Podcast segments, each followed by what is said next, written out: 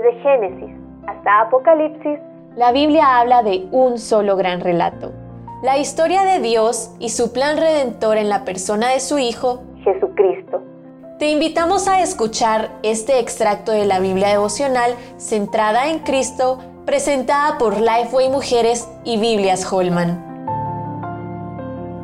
Dios habita con los hombres. Segunda de Crónicas 6, 1 al 21. Todo está preparado. La habitación está ordenada, las sábanas limpias, los pisos impecables. Ahora esperas que tu invitado, a quien amas, llegue para hospedarse contigo.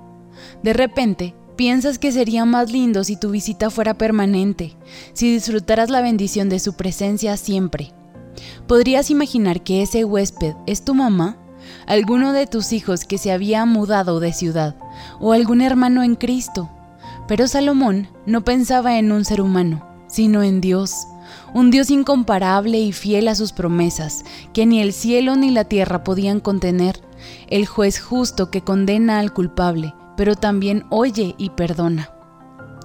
Al terminar el templo, el lugar que Salomón construyó para que Dios habitara en medio del pueblo, era inevitable que se preguntara si este Dios tan grandioso se humillaría al habitar con personas pecadoras.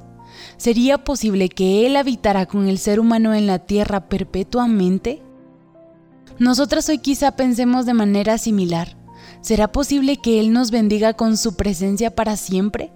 La respuesta definitiva está en el Nuevo Testamento.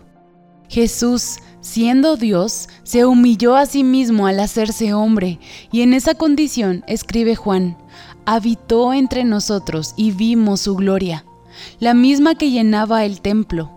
Sí, Dios el Hijo habitó entre nosotros y por su sangre reconcilió consigo todas las cosas, incluyéndonos a todas nosotras. Y Dios sigue habitando en medio nuestro, pues nos envió al Consolador, el Espíritu Santo, para enseñarnos y recordarnos sus palabras. Sí, Dios habita con la humanidad. Ahora, aún sabiendo que Dios ha hecho todas estas cosas, tenemos constante necesidad de Él Necesitamos perdón, paz y enseñanza.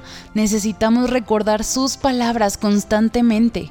Así que busquémoslo diariamente con un corazón humilde, pues Él ha declarado, yo habito en la altura y la santidad, y con el quebrantado y humilde de espíritu, para hacer vivir el espíritu de los humildes y para vivificar el corazón de los quebrantados.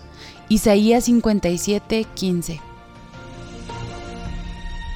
para conocer más recursos relacionados a esta gran historia, visita www.centradaencristo.com.